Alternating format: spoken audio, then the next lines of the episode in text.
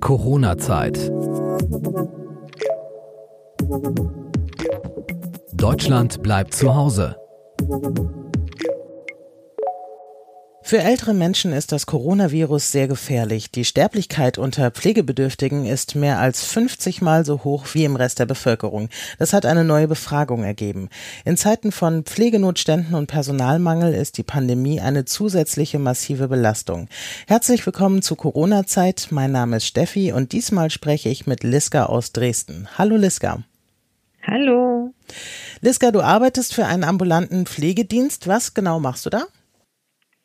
Ich bin im Büro tätig, das heißt, ich fahre nicht draußen rum, sondern steuere im Büro. Ich bin vorrangig für die Erstaufnahmen zuständig, das heißt, die Klienten, die zum ersten Mal Hilfe, Pflege benötigen, die berate ich, zeige ihnen auf, welche Leistungen die Kassen bezahlen mhm.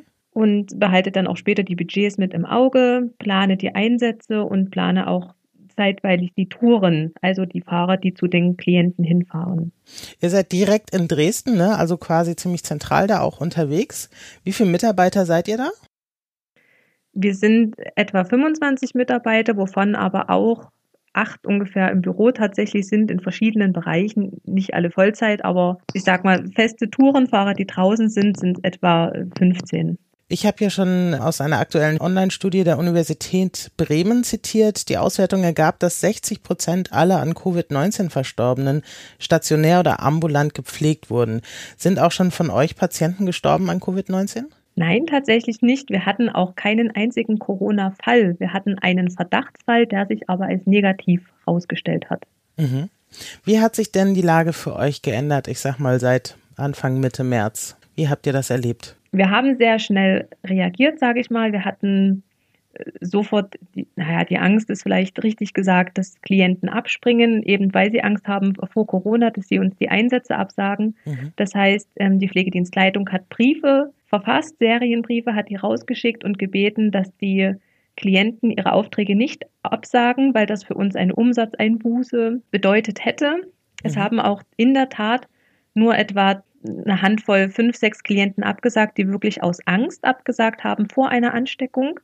Wir haben aber im Gegenzug dazu auch Aufträge dazu gewonnen von Klienten, die selber nicht mehr rausgehen wollten und mhm. für die wir Einkäufe erledigt haben. Im Team gab es natürlich eine große Veränderung. Es gab auch am Anfang sehr, sehr viele Ängste, gerade was Kinderbetreuung angeht. Wir sind ein sehr kinderreiches Unternehmen. Das heißt, mhm. wir haben viele, viele Muttis, die auch kleine Kinder haben im Kindergarten oder Grundschule. Ähm, es war eine sehr große Angst da, dass die Einrichtungen schließen, dass die Mitarbeiter nicht mehr kommen können, dass sie ihren Dienst nicht mehr erfüllen können, dass sie auch keinen Lohn mehr verdienen. Mhm. Dann war natürlich auch die Angst da, dass die Klienten, wie gesagt, abspringen, dass wir auch da eine Umsatzeinbuße haben, aber es hat sich schnell gezeigt, dass es nicht so ist. Es war ein großer Kraftakt tatsächlich, weil auch viele Partner haben, die eben auch in der Pflege sind teilweise oder andere Dienste haben, wo Schichtdienste notwendig sind, wo vorher schon eine sehr enge Absprache wichtig ist, dass man weiß, wer hat Spätdienst, wer hat Frühdienst und welche Mitarbeiter können wir wo einsetzen. Mhm. Auch da war viel los, es wurde sich viel gedreht, es wurde sich viel gewendet und es war eine spannende Zeit. Aber du hast jetzt gesagt, ihr habt viele Muttis dabei, die auch Kinder haben. Ihr wart ja auch vom Shutdown betroffen, das heißt, Kitas und Schulen waren geschlossen. Wie habt ihr das dann noch personell hingekriegt? Es gab ja die Notöffnung, das heißt, dass Mitarbeiter von systemrelevanten Berufen ihre Kinder abgeben könnten. Das war nur in den ersten zwei Wochen wirklich scharf, wo es noch hieß, nur wenn beide Partner systemrelevant sind, dürfen sie die Kinder abgeben. Aber das mhm. wurde ja sehr schnell wieder auf nur einen systemrelevanten Beruf runtergebrochen, sodass wir eigentlich keinen Ausfall hatten. Wir also sind eingesprungen, aber es ist kein Mitarbeiter wirklich zu Hause geblieben, sondern es konnte gelöst werden über der Partner bleibt zu Hause oder irgendwie anders, aber es sind wirklich immer alle gekommen. Das ist ja super unter den Umständen, ne? Und du hast ja auch gesagt, ihr habt quasi noch Kunden dazu gewonnen. Also die Sorge eigentlich, dass Leute abspringen, hat sich ja umgekehrt, dass ihr noch Leute dazu bekommen habt, die gesagt haben, ich traue mich nicht mehr vor die Tür, könnt ihr Sachen für mich erledigen. Wie seid ihr dann mit dieser zusätzlichen Belastung klargekommen? Es ist, es ist sowieso in der ambulanten Pflege immer ähm, sehr spannend mit der Auftragslage und was ja in aller Munde immer ist mit dem Fachkräftemangel. Das mhm. heißt, wir haben jeden, wirklich jeden Monat zu tun. Wir rudern jeden Monat. Wir planen die Touren, wir planen die Dienste, aber es, ist, es gibt immer unerwartete Überraschungen. Mitarbeiter werden krank, ähm, Mitarbeiter gehen vielleicht auch. Das heißt, es ist jeden Monat eigentlich spannend. Dann kommt jemand dazu, aber der stellt sich vielleicht als nicht so gut raus. Mhm. Und ist dann auch schnell wieder weg. Also es ist sowieso jeden Monat spannend. Es war halt nur nochmal eine Mehrbelastung mit dem Corona auch durch andere Dinge wie die Beschaffung von den Desinfektionsmitteln, von Mundschutz, was alles geholt werden musste. Also eigentlich war die Situation wie immer nur ein bisschen anstrengender. Pflegekräfte sind ja auch besonders gefährdet. Habt ihr eure Mitarbeiter und Mitarbeiterinnen irgendwie besonders geschützt? Haben die dann zusätzliche Schutzkleidung bekommen oder welche Maßnahmen habt ihr da ergriffen, um auch eure Klienten und Patienten da auch zu schützen? Mhm. Wir haben also sofort sind wir, ist der Pflegedienstleiter, der Geschäftsführer, ist sofort in sämtlichen, überall, wo es Möglichkeiten gab, hinterher gewesen, dass wir Mundschutz bekommen, dass wir, also wir haben auch komplette Schutzausrüstungen mit Schürze mhm. und was man alles benötigt, aber diese persönliche Schutzausrüstung benötigt man ja nur, wenn wirklich ein Corona-Fall vorliegt. Das heißt, wir jetzt in der Häuslichkeit, wir tragen Handschuhe sowieso schon immer. Mhm. Wir haben auch Mundschutz, und wir müssten uns aber nur komplett ankleiden, wenn wirklich ein Corona-Fall vorliegt oder ein Verdachtsfall. Das hatten wir, wie gesagt, wir hatten einen Verdachtsfall, da haben wir auch dementsprechend uns komplett eingekleidet, aber ansonsten reicht, sage ich mal, der Mundschutz. Da am Anfang viele Unsicherheiten waren, was brauche ich, FFP1, 2, 3 oder reicht was selbstgenähtes, haben wir auch am Anfang haben mehrere Mitarbeiter genäht wie die Verrückten und haben Mundschutze zur Verfügung gestellt. Mhm. Es wurden dann auch später Möglichkeiten, die Stadt hat dann Mundschutze verteilt und so weiter, sodass wir immer ausgerüstet waren, dass es da wirklich nie ein Problem gab. Also ihr hattet da keine Engpässe? Mit den FFP2-Masken schon. Also ja. Mhm. hätten wir einen Corona-Fall wirklich gehabt, einen nachgewiesenen, wäre es sicherlich eng geworden. Hatten wir aber glücklicherweise nicht, weswegen auch die selbstgenähten bzw. die OP-Masken gereicht haben. Es gibt ja quasi in fast allen Bereichen branchenübergreifend neue Hygieneregeln, Abstandsregeln etc. Gibt es bestimmte Tätigkeiten, die ihr aktuell nicht durchführen könnt, weil sie möglicherweise gefährdet sind, wo ihr sagt, das können wir jetzt derzeit nicht machen? Mhm. Das ist eine sehr interessante Frage, weil nämlich tatsächlich die ambulante Pflege witzigerweise nicht direkt beschrieben wird in sämtlichen Richtlinien, die rausgekommen sind vom Robert Koch Institut und auch von anderen Seiten, Verordnungen und so weiter, ist die ambulante Pflege wie ausgeklammert. Also wir sind in einem Verband im BPA, das ist der Bundesverband der privaten Anbieter, der schickt auch immer Richtlinien, Informationen, mhm. Neuigkeiten mhm. rum. Der hat gesagt, nach dem Motto, sucht euch raus, was euch passt. Also es gibt Aha. Richtlinien für Pflegeheime, für stationäre Pflegeheime, für Schulen, für Behinderteneinrichtungen, aber es gibt keine konkreten Richtlinien für die ambulante Pflege. Da es ja, naja, vom Prinzip her der private Bereich ist, also wir gehen ja privat zu den Leuten. Wir haben auch, wir haben Richtlinien auf jeden Fall, wir haben auch strenge Richtlinien, aber wir sind auch nicht ganz so streng wie zum Beispiel in der stationären Pflege, weil wir eben immer noch bei den Menschen vor Ort sind. Das heißt, wir kommen zu denen in die Häuslichkeit und die, die Regeln, die bei denen in der Häuslichkeit zählen, die zählen auch für uns. Also wir haben trotzdem mit Desinfizieren uns und wir haben auch Richtlinien, aber es ist nicht ganz so streng. Das heißt also, ähm, ihr könnt im Prinzip die Arbeit gleichbleibend verrichten oder gibt es eben Tätigkeiten, wo ihr sagt, das setzen wir im Moment aus? Also wir haben wir haben es abgeändert, sage ich mal. Wir haben mhm. viele auch, dass wir Betreuungen anbieten. Das heißt, wir gehen zu den Menschen hin und machen mal ein Kartenspiel mhm. oder lesen die Zeitung vor oder was den Menschen gut tut. Das haben wir jetzt größtenteils auf draußen verlegt, dass wir wirklich gesagt haben, wir kommen, wir betreuen, aber wir gehen raus, dass wir an der Luft sind, dass wir nicht auf engem Raum zusammensitzen. Mhm. Und haben das so ummodelliert sozusagen. Müsst ihr dann dafür, könnte ich mir vorstellen, mehr Zeit einplanen, die euch an anderer Stelle vielleicht fehlt? Nee, tatsächlich nee. Nee? Also wir haben wirklich, also ich weiß, es wird viel geschimpft und ich will auch gar nichts sagen gegen dieses Ganze. Es war anstrengend, es war auch wirklich schlimm, aber ich finde, wir haben auch wahrscheinlich viel Glück gehabt.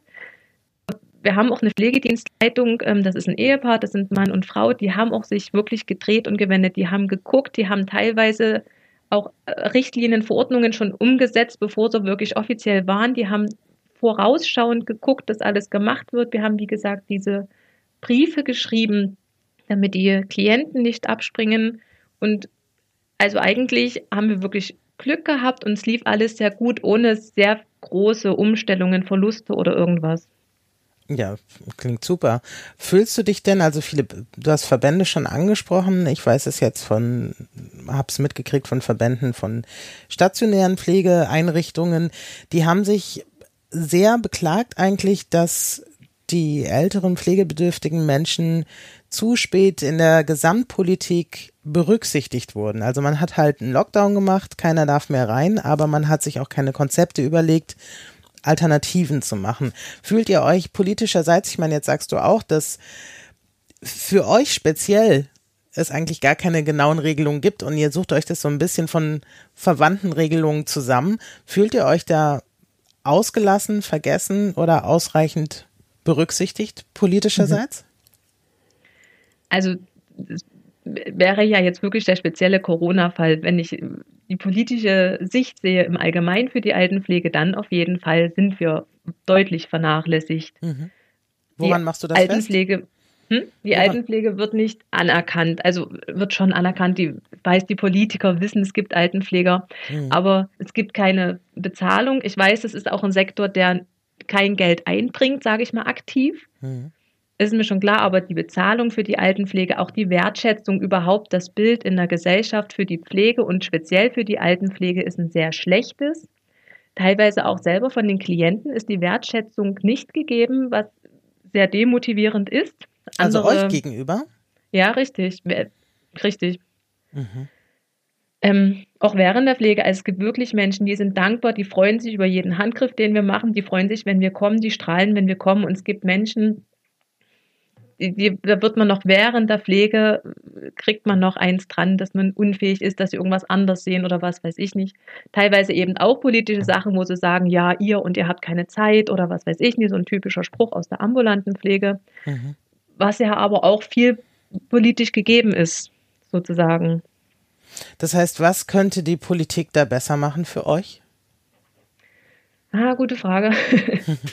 die, also dieser ganze Pflegeberuf, der muss besser anerkannt werden. Es muss attraktiver sein, die Ausbildung muss attraktiver sein und die, die Bezahlung muss attraktiver werden. Ich meine, es geht, sowieso, es geht sowieso niemand in die Altenpflege oder in die Pflege, weil es Geld dafür gibt. Es gibt mhm. Berufszweige, wo ich sage, das mache ich, das ist mir egal, ob das schwer oder leicht ist. Ich lerne das schon, da kriege ich viel Geld. Das macht man nicht. In die Pflege geht man wirklich, weil man das Herz hat und weil man das machen möchte. Aber es muss trotzdem kann das deswegen kein Beruf sein, den man ausbeutet, sage ich mal, nur weil es die Menschen gerne machen. Man gibt sich auch selber teilweise auf, also ist nicht gesund und jeder sollte da auch mit sich selber äh, aufpassen, mhm. aber man gibt wirklich viel und gibt wirklich alles, um halt andere Menschen glücklich zu machen, sage ich mal. Also ich meine, Jens Spahn, unser Bundesgesundheitsminister, der hat das Problem ja auch schon angepackt und hat ja auch einen Pflegepakt gemacht, der sucht Pflegekräfte im Ausland. Er hat gesagt, die ähm, Pflegekräfte sollen generell besser bezahlt werden. Und äh, mhm. auch die Ausbildung, die ja bislang immer schulisch war und nichts gebracht hat, soll ja auch mittlerweile vergütet werden. Also er ist ja schon dran an dem Thema. Ist es dir zu wenig oder ist es noch nicht angekommen?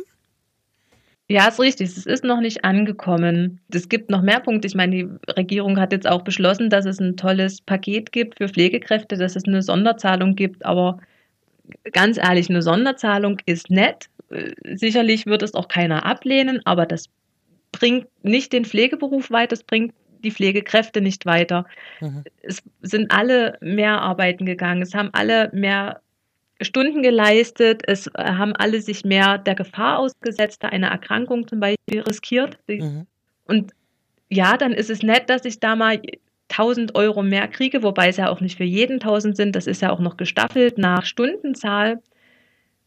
Also es ist, ich will nicht sagen, es ist ein Witz, es ist schon nett gemeint und es ist schon klar und ist, das Zeichen ist klar, dass da ein Zeichen gesetzt wird für die Pflegekräfte. Aber ja, es geht ja auch um Anerkennung, die, die ja auch eben ähm, oftmals, also ne, man hat ja auch kritisiert, dass es nett ist, im Bundestag erwähnt zu werden und dass da auch mal ein paar Abgeordnete aufstehen und klatschen, aber dass das halt den Pflegekräften nichts hilft und dass natürlich genau. Geld auch mal auch eine Form von Anerkennung und Wertschätzung ist, weil man das ja versucht zu berücksichtigen und das auch mehr in Fokus zu bringen, was Pflegekräfte leisten. Ist richtig und sicherlich werden auch die, wird die Welt jetzt mehr sehen, dass, was die Pflegekräfte leisten. Mhm. Theoretisch weiß es jeder, es weiß jeder, dass es Pflege gibt. Und wenn man Menschen auf der Straße trifft, die nicht pflegen, dann stehen die auch vor einem und sagen, ach, Pflege, das könnte ich nicht, das ist ja stark, dass ihr das macht. Ja, aber das bringt uns nichts, bringt auch nichts, wenn die Leute auf dem Balkon stehen und klatschen, das bringt auch nichts. Ich habe auch kein Heilmittel. Ich weiß auch nicht, wie die Pflege in Zukunft da besser bezahlt werden kann, wo Gelder herkommen können.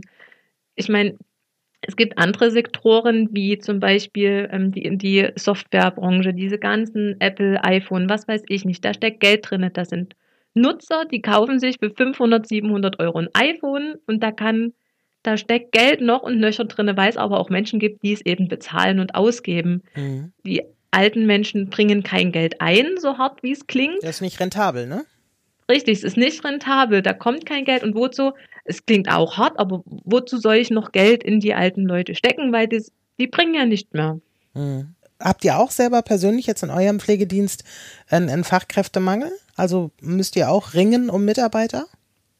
Auf jeden Fall, auch nicht bloß um Fachkräfte, auch um, um die Pflegehilfskräfte. Mhm.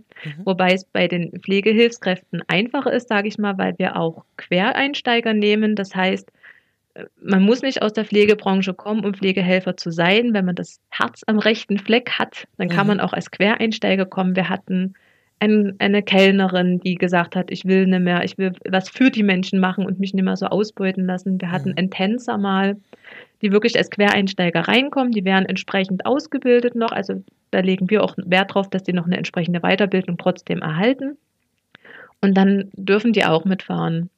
Aber die, also Fachkräfte auf jeden Fall auch. Das haben wir in der ambulanten Pflege genau wie in der stationären Pflege. Wir haben halt wirklich leichte Pflegefälle, die mhm. Hilfe, Unterstützung beim Waschen oder bei der Nahrungsaufnahme brauchen, aber so schwere Wunden oder sowas haben wir gar nicht. Was tatsächlich uns auch schon Fachkräfte gekostet hat, die gesagt haben, das reizt sie gar nicht. Echt? Die wollen lieber, Weil sie sich als bisschen mehr als Haushaltshilfe empfinden als, als wirklich Genau. Mhm. Ja, richtig, genau. Und werden die proportional jetzt ähm, mit verglichen jetzt mit Leuten, die in stationären Pflegeheimen arbeiten, auch schlechter bezahlt, die ambulanten Pflegekräfte? Ich habe tatsächlich gar keinen direkten Vergleich, aber mhm. das glaube ich nicht. Also Pflegekraft. Ich weiß ja nicht, weil es gibt ja auch unterschiedliche Pflegestufen, eben je nachdem, wie pflegebedürftig jemand ist. Und im Prinzip hm. sind ja die, die ihr betreut, eben nicht die schweren Fälle, wie du sagst, weil dann hm. müssten sie ja rund um die Uhr betreut werden, könnten wahrscheinlich gar nicht mehr zu Hause alleine leben hätte ja sein können, dass weil dadurch auch von, von den Pflegekassen dann weniger Geld kommt, weil es eine andere Pflegestufe ist, dass sich das auch auf euer Gehalt niederschlägt. Mhm. Ja, das kommt ja auf den Gesamtauftrag bei uns an. Mhm.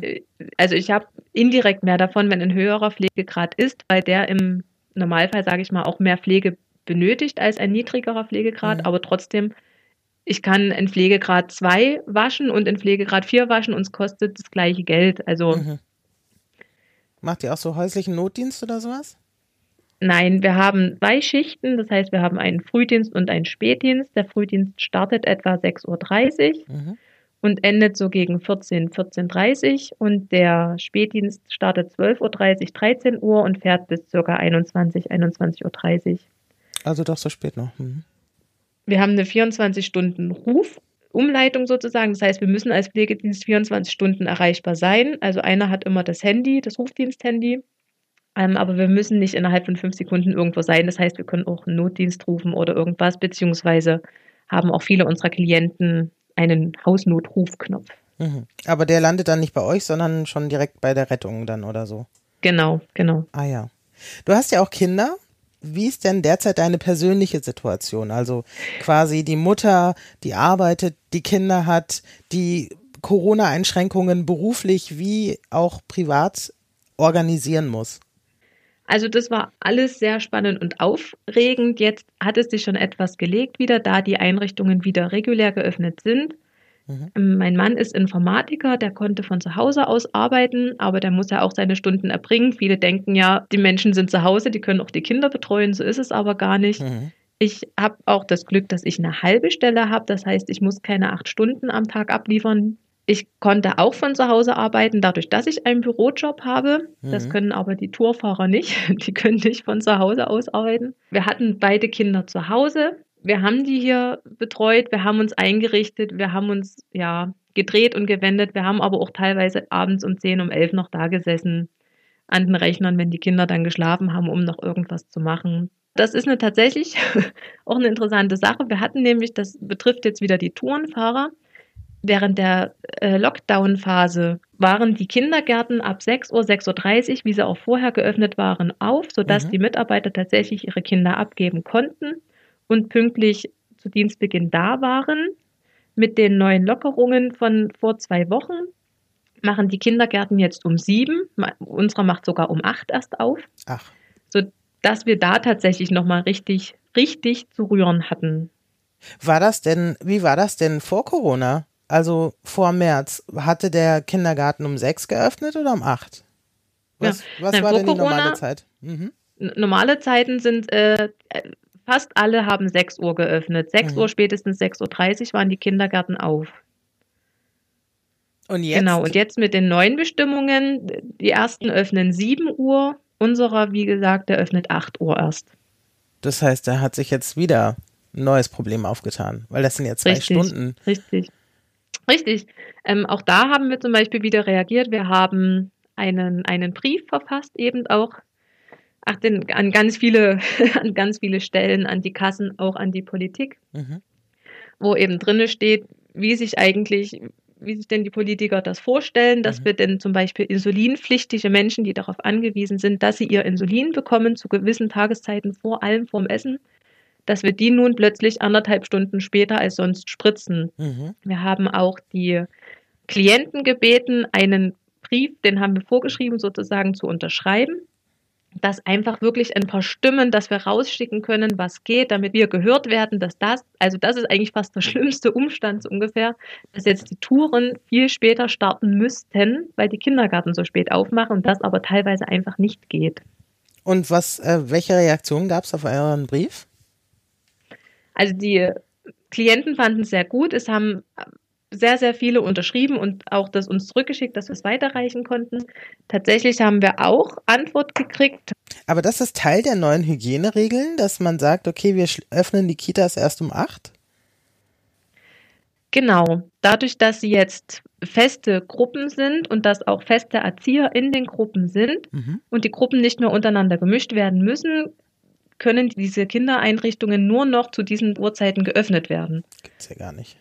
Weil vorher war es ja so, dass wenn um sechs beispielsweise der Kindergarten geöffnet wurde, hat eine Erzieherin aus allen Gruppen die Kinder aufgenommen, während dann gegen 8 Uhr alle anderen Erzieher eingetrudelt sind Mhm. und dann ihre Kinder für ihre Gruppe mitgenommen haben. Genau, dann neu verteilt, wie so eine Frühversorgung sozusagen, ne, wo Genau, alle zusammen genau. sind. Mhm, eine Frühbetreuung. Und während der Lockdown-Phase ging das auch so. Seit die neuen Verordnungen da sind, geht das plötzlich nicht mehr. Wir müssen es strikt trennen.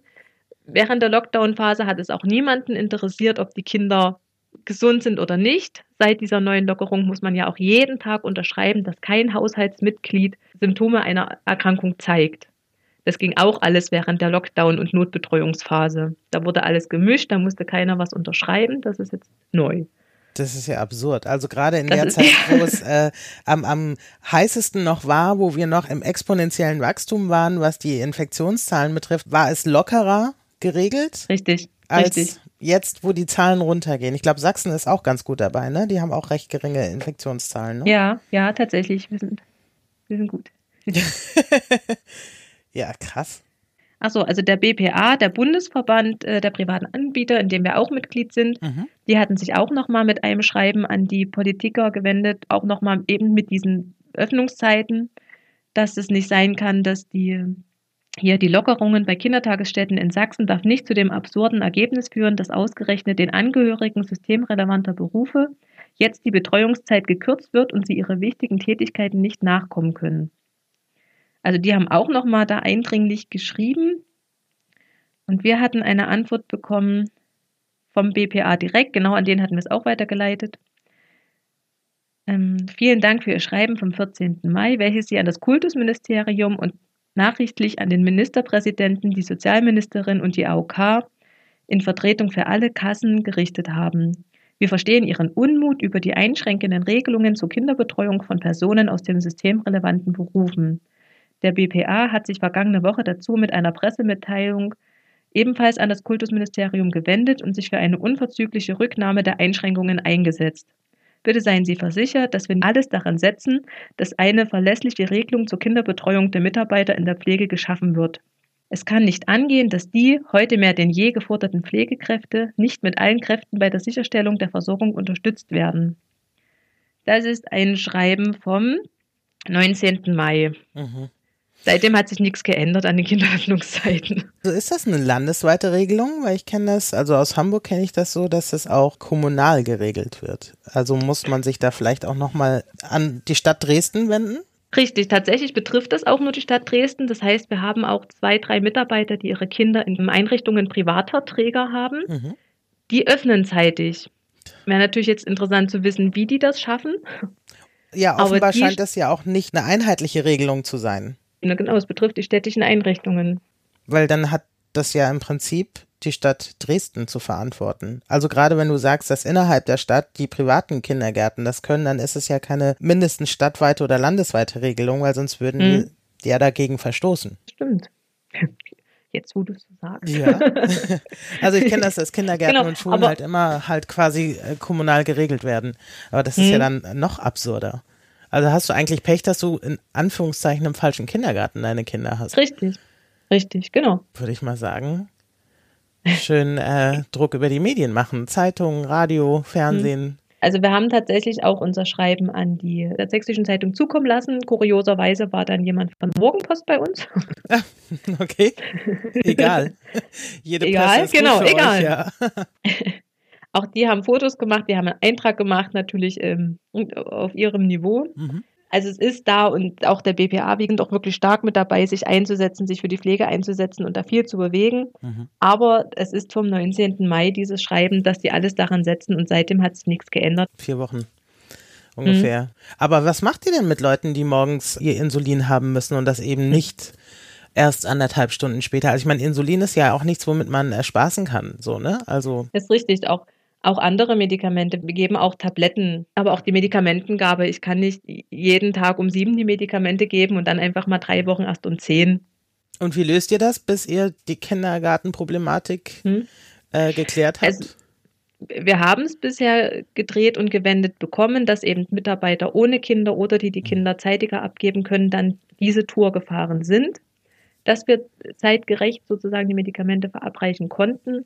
Und tatsächlich hatten wir auch aber vielleicht jetzt drei, vier Mal den Fall, dass wirklich der Mitarbeiter erst eine Stunde später da war vor Ort und dann auch eine Stunde später eben die Tour gestartet hat. Wir wussten das vorher, wir haben die Klienten informiert, das mhm. was auch größtenteils auf Verständnis getroffen hat, weil wenn es wirklich nur um eine, ich sag mal, eine Tour geht, wo die Klienten gewaschen werden, dann ist es auch okay für die Klienten, wenn die wissen, morgen eine Stunde später, dann warten sie auch eine Stunde da haben wir Glück, dass sie da mitgemacht haben. Es gab auch Unmut von Klienten, die es nicht verstanden haben oder viele sind tatsächlich auch sehr versteift auf ihre Zeiten und die sind dann sehr sauer, wenn man eben eine halbe oder eine Stunde später kommt.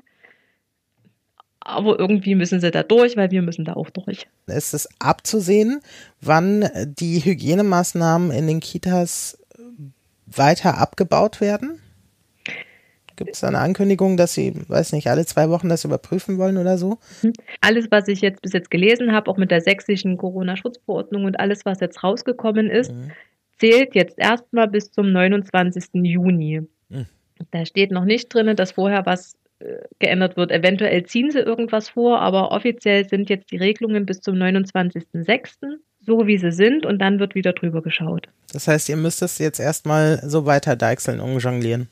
Genau jetzt kann man besser vorausplanen. Das war in dieser heißen Zeit schwierig, weil sich auch eben für die Partner oft was geändert hat. Dann sind die drei Tage die Woche gegangen, dann sind sie plötzlich nur noch in den Frühdienst gegangen, dann sind die am Wochenende gegangen, obwohl sie sonst nie am Wochenende waren. Also es war sehr schwierig, weil sich das auch teilweise wirklich wöchentlich geändert hat. Inzwischen gibt es dadurch, dass es sich viele Sachen gelockert haben, auch eine gewisse Planbarkeit. Mhm. Wir rechnen immer noch täglich mit Überraschungen. Es wäre blöd, wenn wir es nicht machen würden. Aber ihr könnt darauf reagieren. Wir können erstmal jetzt reagieren, genau. Liska, es hat mich sehr gefreut. Ja. Vielen Dank.